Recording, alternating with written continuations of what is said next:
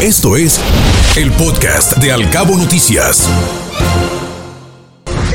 Locales. Se formalizó la concesión de los rellenos sanitarios en Los Cabos. Será la empresa Dorado Atardecer Gamma Cap la que será cargo de los mismos. Así lo mencionó el regidor Catarino Flores.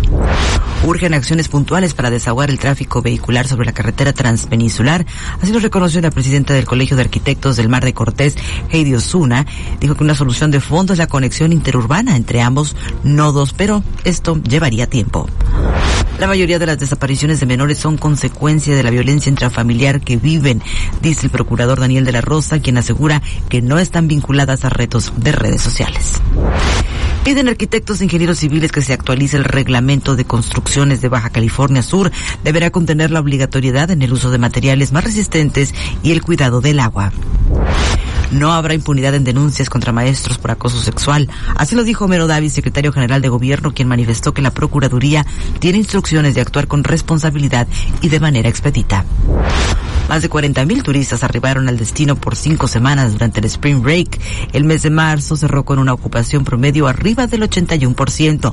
Así lo dijo la presidenta ejecutiva de la Asociación de Hoteles, Lilsi Orsi. Escuche Al Cabo Noticias de 7 a 9 de la mañana con la información más importante de los cabos, México y el mundo por Cabo Mil Radio 96.3. Siempre contigo.